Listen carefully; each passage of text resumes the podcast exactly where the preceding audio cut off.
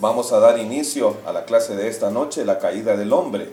Los objetivos de la clase, número uno, que, el alumno sepa el propósito por el cual Dios creó al hombre, que el alumno sepa cuál es el origen de la tentación y cómo opera. Y número tres, que el alumno sepa cuáles son las consecuencias directas del pecado. Como ustedes saben, pues ya la clase pasada terminó, la hicimos en dos partes, se llamaba el pecado y ahora pues vamos a la siguiente clase que se llama la caída del hombre. En Romanos 6:23, una cita muy conocida de casi todos nosotros, que también la sabemos de memoria, dice, porque la paga del pecado es muerte, mas la dádiva de Dios es vida eterna en Cristo Jesús, Señor nuestro. Así que la paga del pecado es muerte, eso lo tenemos bien claro, pero en Cristo hay vida abundante.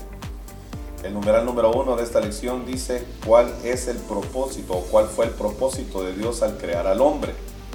Y nos da una cita bíblica, nos da una cita bíblica en el libro de Génesis capítulo 1 del 17 al 18.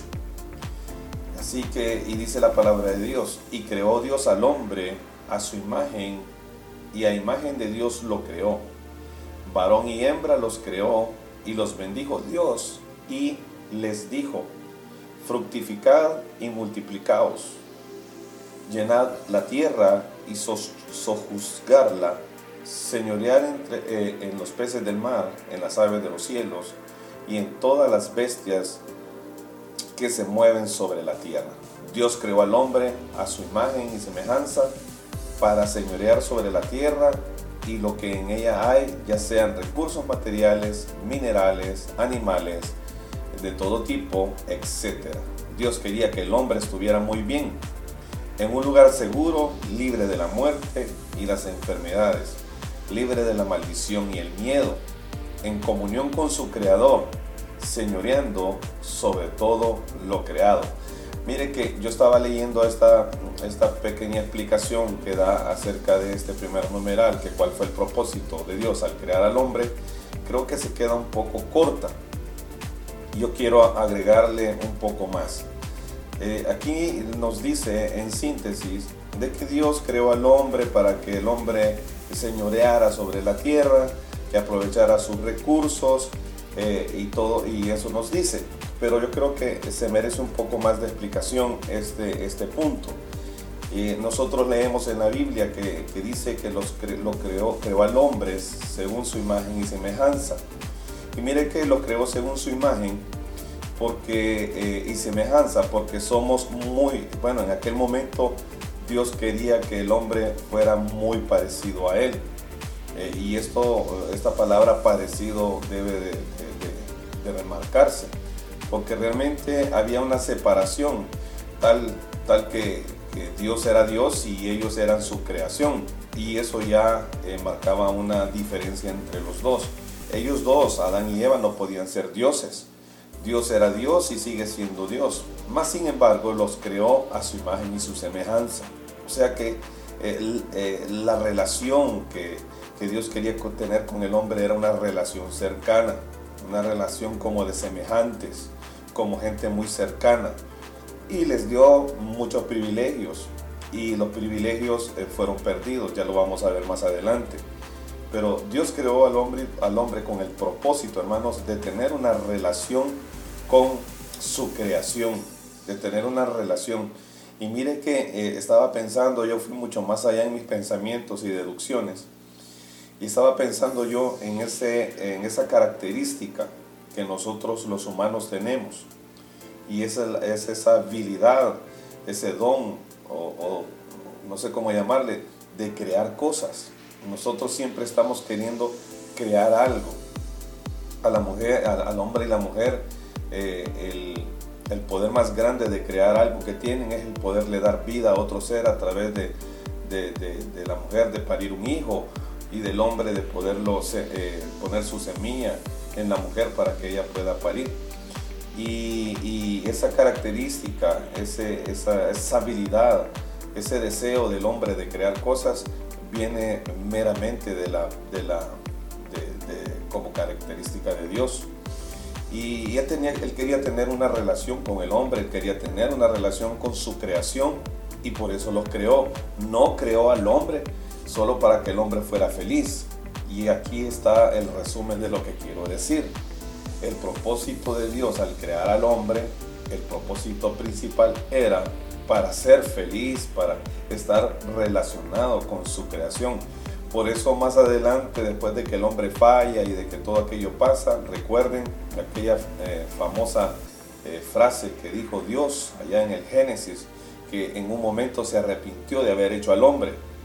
Le dolió en su corazón que el hombre le fallara y es porque el deseo que él tenía para con el hombre era distinto. Así que el propósito de Dios eso fue además de que, no, de que el hombre pudiera señorar, señorear sobre, sobre la creación misma de Dios, era también que eh, Dios quería tener una relación con su creación. Amén.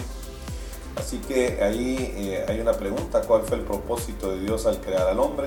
Bueno, en resumen es porque Dios quería tener una relación con él y también quería compartir todo lo que él había creado con el hombre. Y esa era la intención de Dios, en vivir en armonía, en comunión, en unión eh, con el hombre. Número dos, ¿cuál era la condición del hombre una vez que Dios lo creó? Con respecto a sí mismo, con respecto a su entorno y con respecto a Dios.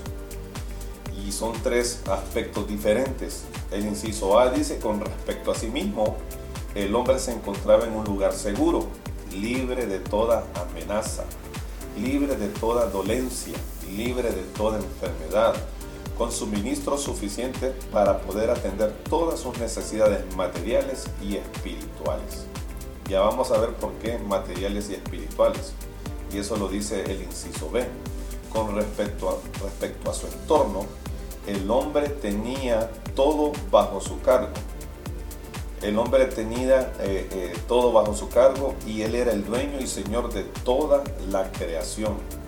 Pues Dios le dio, le había dado la oportunidad de señorear y sojuzgar la tierra.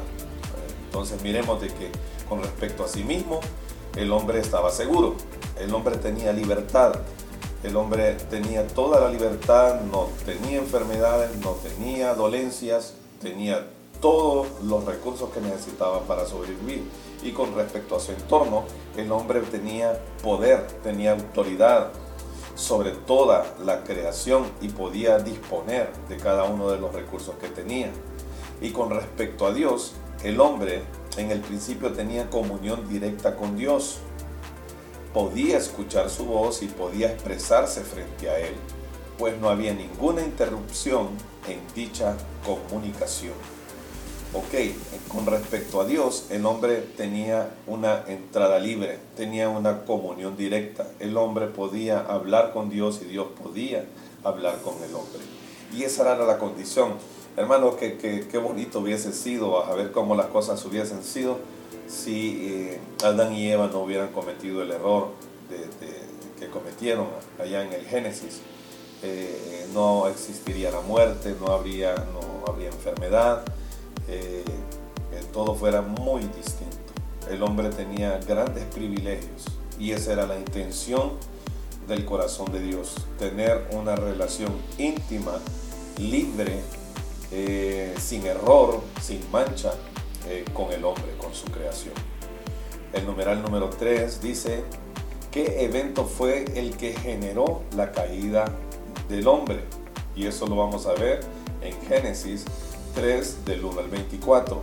No vamos a leer todo en la porción porque es muy larga, pero sí vamos a hablar de ella.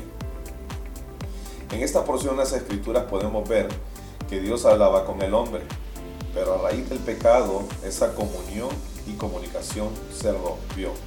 Si leemos detenidamente las escrituras veremos que el hombre tenía acceso al árbol de la vida, pero a causa del pecado pierde ese privilegio.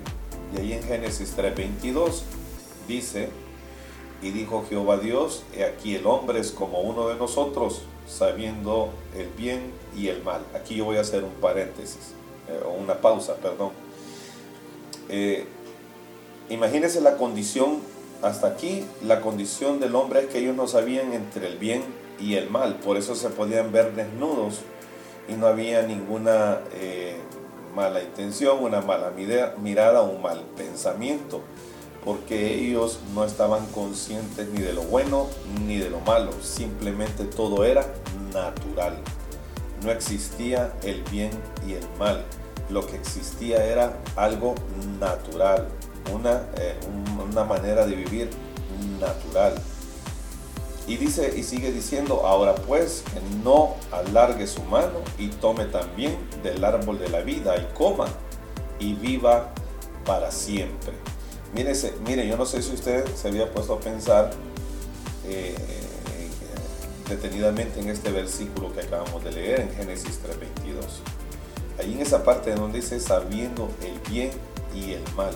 Significa, hermanos, que antes de esto, Adán y Eva eran completamente inocentes.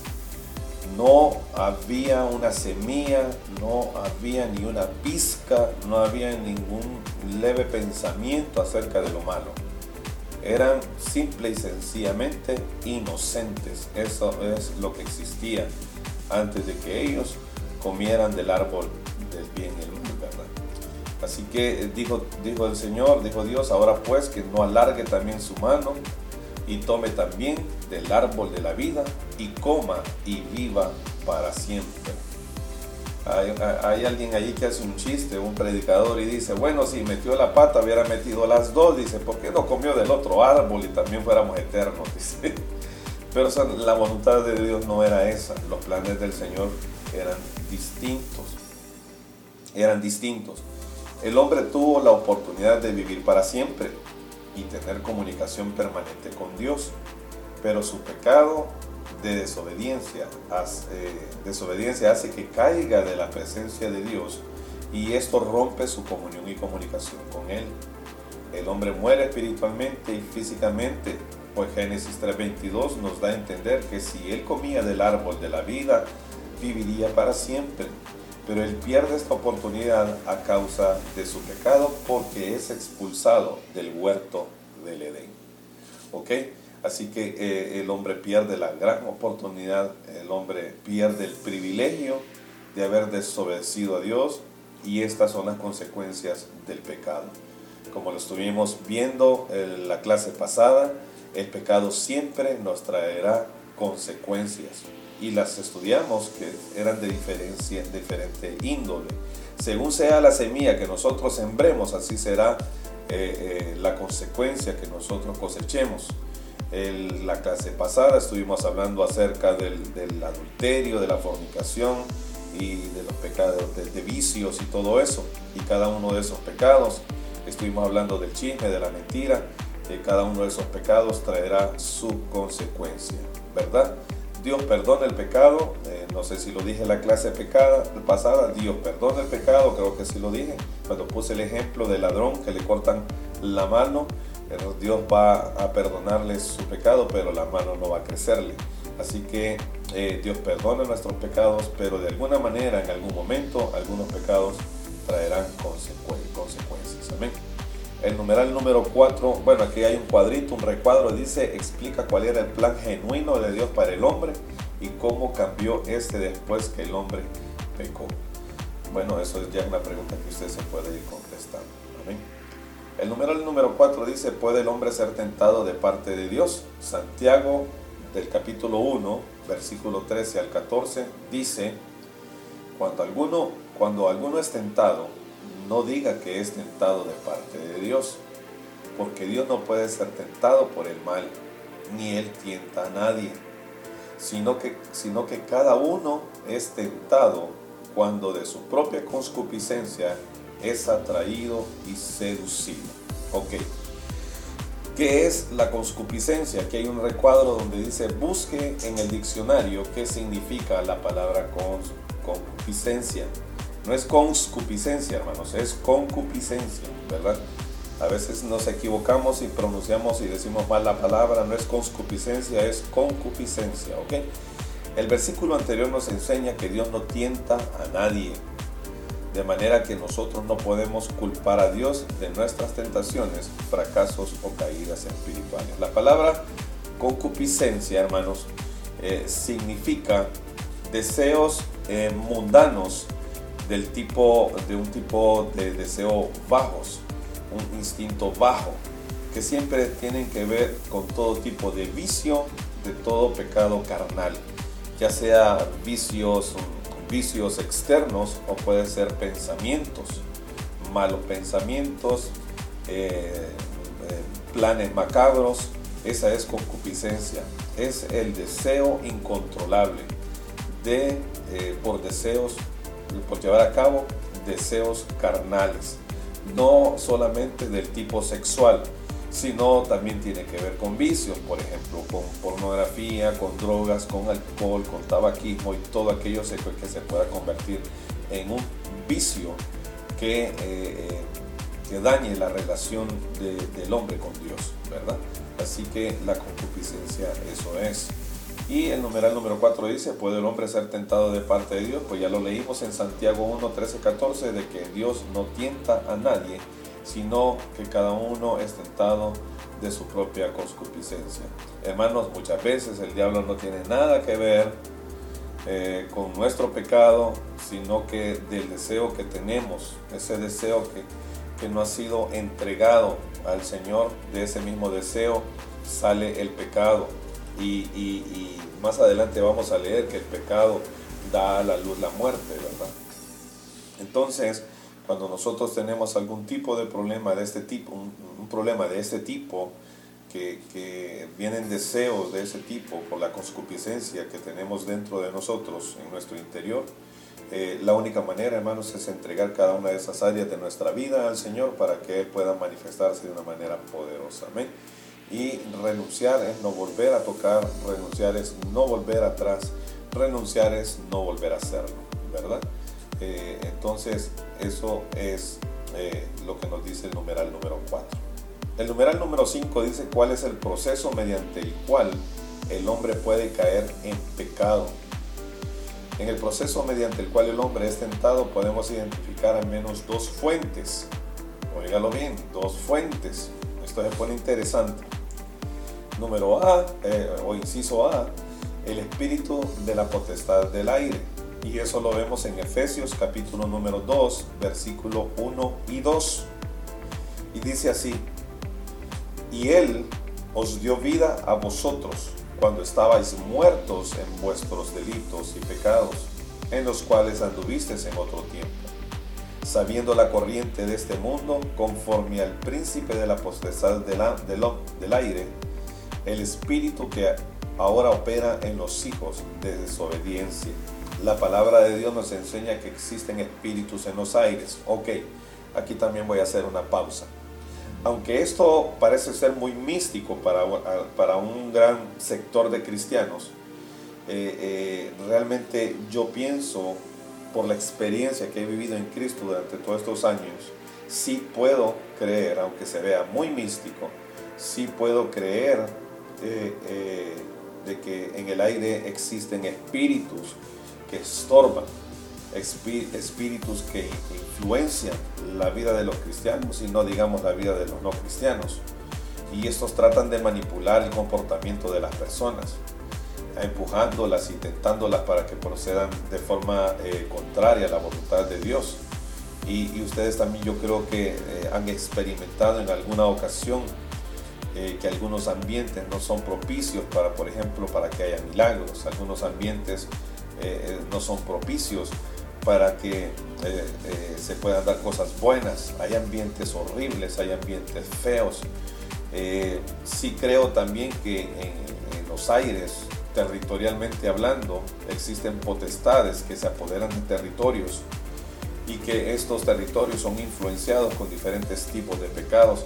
Mire, lo que estoy hablando ahorita, hermanos, es, es bien, es bien serio es bien profundo, que si nosotros lo estudiamos más a fondo, aunque es muy peligroso estudiar esto muy a fondo porque hay personas que se equivocan, hay otras personas que se, eh, se vuelven fanáticos, hay otras personas que se confunden, hay otras personas que cruzan los límites y, no lo hacen conforme a la voluntad de Dios o no tienen cuidado al estudiar estos temas.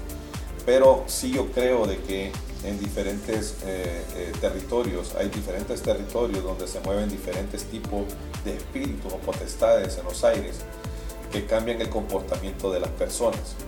Yo le he, enseñado a ustedes y si no, si no, pues lo recuerda, se lo recuerdo.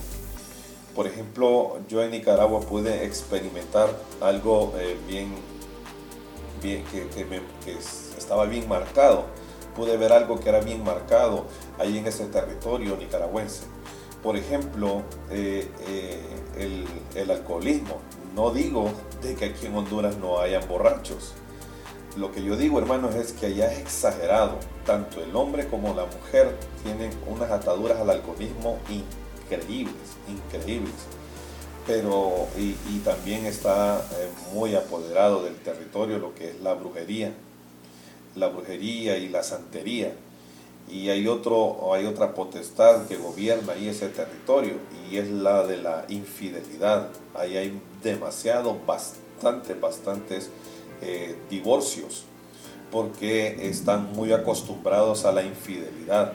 Allá es muy normal que un hombre eh, tenga dos hijos fuera del matrimonio o más hijos fuera del matrimonio o hasta en hasta hijos de tres relaciones diferentes. Eso es muy normal y, para la mujer que se va a casar es muy normal de que de repente su esposo tenga hijos de otras mujeres. Entonces si vemos que en algunas, algunos territorios, eh, algunas potestades en los aires se adueñen de esos territorios y puedan proceder de forma contraria a la voluntad de Dios, ¿verdad? Así que eh, esto es muy cierto, esto es muy cierto. Yo sé que ustedes si los pongo, les pongo a hablar y les pongo, les doy participación, me contarían más de una situación acerca de este tema. Y vuelvo a leer lo que dice Efesios 2.1.2. Dice, y Él os dio vida a vosotros cuando estabais muertos en vuestros delitos y pecados, en los cuales anduvisteis en otro tiempo, siguiendo la corriente de este mundo conforme al príncipe de la potestad del aire el espíritu que ahora opera en los hijos de desobediencia. También se me viene a la mente ahorita, por ejemplo, hermanos, eh, no sé si usted ha escuchado esto, si no lo ha escuchado se lo enseño. Eh, y si no lo entendía bien, espero que lo entienda mejor ahora con esto que acabamos de estudiar. Fíjese que eh, yo he experimentado algo en la iglesia. Mire, lo que le estoy hablando es algo bien, que bien, bien, como le podría decir, íntimo, personal, no sé cómo llamarle, pero es algo que a mí me ha pasado y lo quiero compartir con ustedes. Hermanos, hay días, hermanos, hay domingos que hay, oposición espiritual. Yo no lo puedo decir públicamente que hay oposición y que ande en pecado ni nada de eso, pero sí muchas veces se siente la oposición espiritual que de repente hay pecado, de que de repente hay algo ahí en los aires que anda estorbando y lo único que uno hace es someterse a la voluntad de Dios y decirle, Señor, haz lo que tú quieras, como tú quieras, y, es bien terrible. Yo eh, en ocasiones he estado predicando y en un momento viene algo ahí eh, tremendo, oscuro, que de repente lo quiere perder a uno de, la prédica o, quiere distraerlo o quiere arruinar el mensaje. Eh, son cosas que se experimentan. También esto lo experimentan bastante los hermanos que trabajan en, lo que sirven en, el Ministerio de Alabanza. Eh, por eso es necesario un, cuerpo de gente que esté orando el domingo en la iglesia, eh, gente entendida, no fanática, no mística, sino gente bien entendida en este asunto. En el inciso B dice el viejo hombre lleno de sus concupiscencias e iniquidad. Santiago 1, 13, 14. Cuando alguno es tentado, no diga que es tentado de parte de Dios, porque Dios no puede ser tentado por el mal. Ni Él tienta a nadie, sino que cada uno es tentado cuando de su propia concupiscencia es atraído y seducido. Entonces la concupiscencia, concupiscencia, después que ha concebido, da a luz el pecado. Y el pecado, siendo consumado, da a luz la muerte. Mire que no empieza de un solo.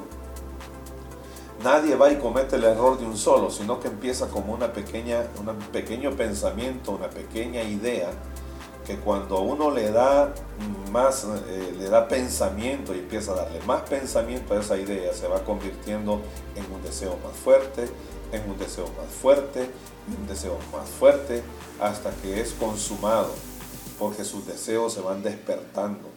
Su concupiscencia se está despertando y le está dando rienda suelta a sus deseos carnales. Hermanos, es muy normal que un cristiano y un no cristiano tenga pensamientos no, que son carnales. La diferencia entre el cristiano y el que no es cristiano es que nosotros los cristianos debemos de renunciar, eh, eh, renunciar a un pensamiento de este tipo para que ese pensamiento no pueda llevarnos hasta, hasta el pecado, hasta consumar el pecado.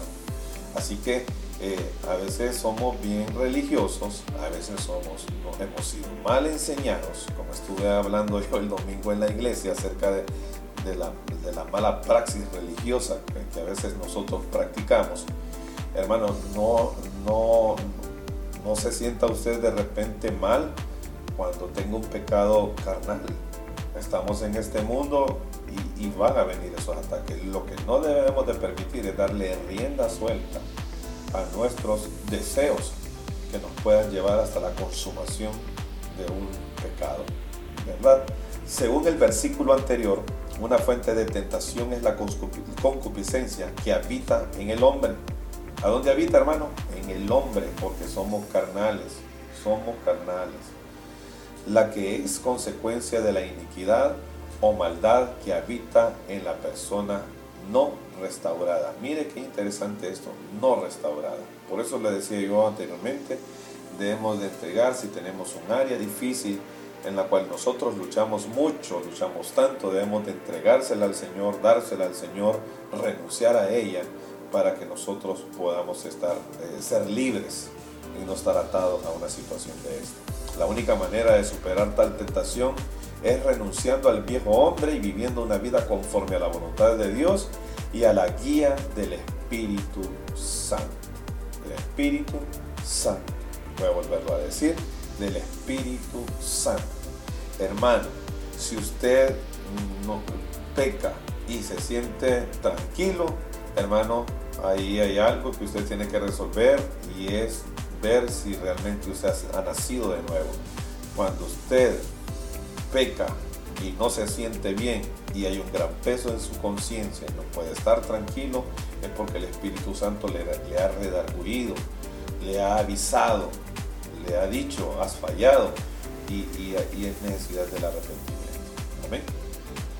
Gloria al Señor. Dice, escribe algunos ejemplos mediante los cuales el hombre puede eh, caer en pecado según el espíritu de la potestad del aire y el viejo hombre. Bueno, eso ya lo vimos anteriormente. Eh, usted vaya anotando ahí, yo le voy a, pasar estos recursos. Usted va a estudiar muy bien y usted va a poder contestar estas preguntas. Numeral número 6. ¿Qué consecuencias tuvo la caída del hombre? Para Adán, para Eva y para Dios. Génesis 3, 23, 24 dice, y lo sacó Jehová del huerto del Edén para que le, eh, labrase la tierra eh, de que fue tomado. Echó pues fuera al hombre y puso al oriente del huerto de, de Edén querubines y una espada encendida que se revolvía por todos lados para guardar el camino del árbol de la vida. Eh, bueno, imagínense el Señor tomando precauciones, dice si este ya comió del, árbol del bien y el mal, eh, no vaya a ser que vaya a comer también del árbol de la vida eterna y sea igual que nosotros, eterno. Entonces mejor eh, lo sacó del huerto del Edén y puso guardianes y además de guardianes puso una espada encendida para que Adán y Eva no volvieran a tener acceso al huerto del Edén. Hermanos, el pecado nos separa del Señor, el, el pecado nos separa de Dios. Por eso es que cada vez que nosotros pecamos debemos de ir en arrepentimiento y decirle al Señor, perdona mis pecados. Y eso se vuelve eh, en el remedio, en la solución para poder, poder tener una vez más intimidad con nuestro Señor. A continuación describimos las consecuencias de esta caída. Romanos 5:12 dice así, por tanto como el pecado entró en el mundo por un hombre, este fue por Adán, ¿verdad? Ahí ustedes ya saben, fue por Adán. Como el pecado entró al, en el mundo por un hombre, por el pecado eh, la muerte. Así la muerte pasó a todos los hombres por cuanto todos pecaron. Aquí de esta muerte que está hablando aquí en Romanos 5.12, eh, podría hablarse de las dos muertes. Usted sabe que nosotros sufrimos dos muertes, la muerte física y la muerte espiritual si nosotros no estamos en Cristo. Pero si nosotros estamos en Cristo, solo vamos a sufrir la primera muerte, que es la muerte del cuerpo físico, pero no vamos a ver la segunda muerte, porque el que está en Cristo tiene vida eterna. Amén. Así que eh, las consecuencias están aquí eh, eh, enumeradas. Y el inciso A dice pérdida de la comunicación directa con Dios, lo que llamamos muerte espiritual. Bueno, el pecado hizo de que Dios ya, Adán y Eva no tuvieran ya comunicación directa con Dios ya eso se rompió y eso eh, significa muerte espiritual por el pecado. Inciso B dice, el hombre pasa a ser esclavo del pecado y por lo tanto esclavo de Satanás. El pecado separa al hombre de Dios y ahora es un hombre de pecado, es un hombre carnal que necesita ser redimido aunque este no es el tema, aunque esta no es la enseñanza, ni tampoco es prédica, ustedes ya saben a quién Jesús, a quien Dios usó para redimir al hombre. El, inciso C dice, la tierra fue maldecida y el hombre con dolor comería de ella todos los días. Por eso es que cada quien sale a trabajar todos los días, es por eso que el dinero cuesta tanto, es por eso que la vida se ha vuelto muy difícil y más en estos tiempos. Si no hubiese sido que Adancito y Evita no hubieran pecado. Pero eh, Dios nos dio una solución a Jesús. Amén. El inciso D dice multiplicación de los dolores de parto para la mujer. Fíjense que no, mire aquí no, no, no es que la mujer no iba a tener dolores al parir hijos y fíjese que de manera inocente también estaba dado de que los hijos se iban, eh, eh, los humanos se iban a multiplicar porque la mujer siempre iba a parir hijos. Solo que cuando ellos pecaron, esto cambió, porque dice que ya la mujer no iba a tener poco dolor, sino que iba a multiplicar los dolores de parto para la mujer. ¿Verdad? El inciso E dice, el hombre regresaría a la tierra como polvo esto es la muerte física. Significa, hermanos, de que esto significa, imagínese usted, significa de que el hombre iba a llegar hasta cierta, hasta cierta edad o hasta cierto desarrollo eh, físico, según explicaba un teólogo hace días y yo lo escuché, y dice que no, no, no, no íbamos a envejecer, el hombre iba a llegar hasta cierta característica física en la cual no fuera ni tan joven ni tan viejo y que se iba a quedar así. No iban a envejecer y tampoco íbamos a ver la muerte. El hombre iba a ser eterno sobre la tierra. Pero fíjense que esto va a regresar en los mil, en, los mil años. En los mil años, que esa es otra, esa es otra prédica y enseñanza del Apocalipsis, cuando ya eh, eh, Cristo eh, venga por su iglesia, nosotros regresaremos a la tierra y reinaremos mil años en la tierra con Él. Y ahí no va, a haber, no va a haber trabajo, no va a haber maldad, no va a haber asesinato, no va a haber esto, no va a haber lo otro, sino que va a ser la tierra como la soñó el Señor Dios allá en el inicio, en el Génesis. Y el F, el F dice, Dios entregaría a su único Hijo por nosotros en la cruz del Calvario. Esto es lo que sufrió Dios. Mire, todo lo anterior es lo que sufrió Eva y Adán. Pero mire, el F dice, Dios entregaría a su único hijo por nosotros en la cruz del Calvario. Además de que Dios sufrió la traición de Adán y Eva, además de eso sufriría la, el, dar a su hijo para morir en la cruz del Calvario para redimir el pecado del hombre. En resumen, podemos decir que cuando el hombre cae en desobediencia pierde las bendiciones de Dios y pasa a un estado de esclavitud del pecado, sujeto a la maldición espiritual, separado de Dios y en camino a la muerte eterna. ¿verdad?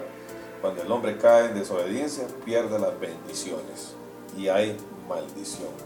Lo que era para bendición se vuelve maldición. Escribe, dice, las consecuencias del pecado de Adán. Bueno, ya las leímos ahí arriba. Eso está muy fácil de contestar. Numeral número 7 dice, ¿podría el hombre ser restaurado en su relación con Dios? Lo vuelvo a preguntar, hermanos. ¿Podría el hombre ser restaurado en su eh, relación con Dios? Bueno, mire este dibujito, este dibujito me lo dice todo. Ese dibujito que usted ve aquí me lo dice todo. El hombre, Jesucristo y Cristo y Dios. Esta, esta, plataforma que se mira abajo en el dibujito que está rota, eh, ahí hay una hendidura. Esa hendidura fue formada o hecha o provocada por el pecado. Y lo único que nos puede unir a Dios es el sacrificio de Jesús en la cruz del Calvario. Y la cruz hace un puente entre Dios y nosotros. Y a través de Jesucristo que nosotros tenemos cercanía con Dios. Qué hermoso. qué, plan más hermoso el, el, Señor, el de Dios. ¿verdad? Hay una esperanza. Cristo la esperanza de gloria. Él vino a restablecer esa comunión que se había perdido en el huerto de Edén. Él vino a reconciliar al hombre con Dios. Mire qué tremendo. Vino a reconciliar al hombre con Dios. O sea, hermanos, que Dios estaba, estábamos separados de Dios y, y lo que Jesús hizo es reconciliarnos con Dios, con Dios Padre. Eso fue lo que hizo, reconciliarnos con volvernos a unir a Dios a través del sacrificio en la cruz. Romanos 5:17 dice, pues si por la transgresión de un solo hombre, Adán, reinó la muerte, mucho más reinará en vida por uno solo, Jesucristo, los que reciban abundancia de gracia y del don de la justicia. Tremenda palabra. Primera de Corintios 15, 21, porque cuando la muerte entró por un hombre, Adán, también por un hombre, Jesús, la resurrección de los muertos. Un plan sencillo de entenderlo, un plan perfecto en contra de la maldad, en contra del pecado, en contra de Satanás, en contra del diablo. No pudo haber un plan más grande, no pudo haber una, una idea más grande de Dios darnos a Jesucristo para reconciliarnos con Él. Aleluya. Jesús es nuestro único camino al Padre. Él es quien nos conecta con Dios. Esa fue su misión en la tierra, restablecer ese vínculo, esa relación, esa comunión con Dios. Hermanos, entender esto es una gran revelación.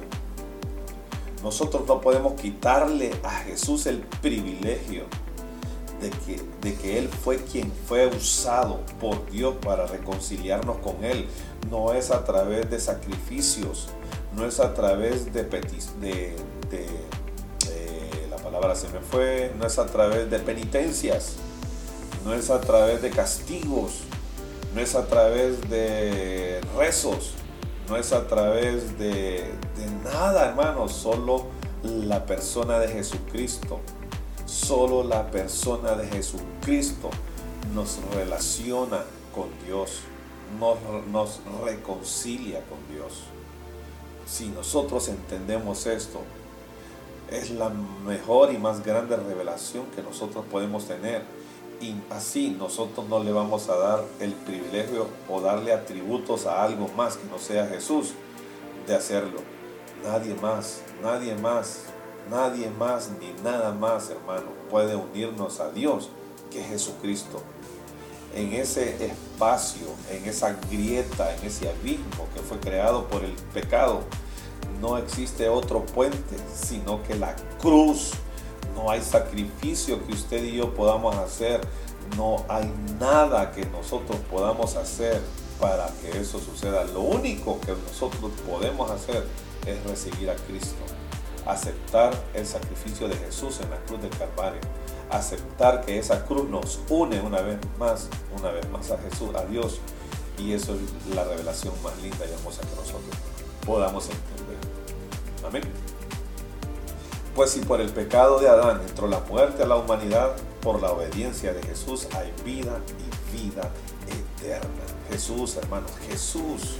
Jesús vino a darnos vida, a restablecer lo que se había roto. Solo Él. Romanos 5:19. Romanos 5:19 dice, porque así como por la desobediencia de un hombre los muchos fueron constituidos pecadores, así también por la obediencia de uno los muchos serán constituidos justos. Mire, ya leímos Romanos 5:19. Ya leímos también 1 de Corintios 5:21. Ya leímos también Romanos 5:17. Y más arriba leímos todavía dos versículos más donde se nos aclara, se nos confirma que solo Jesús es la persona que nos une a Dios. Primera de Timoteo 2.5 dice, porque hay un solo Dios, y lo vuelve a decir otro versículo más, porque hay un solo Dios y un solo mediador entre Dios y los hombres, Jesucristo hombre. Hermanos, y esto no es tan difícil de entenderlo. El problema es que la gente no estudia la palabra de Dios.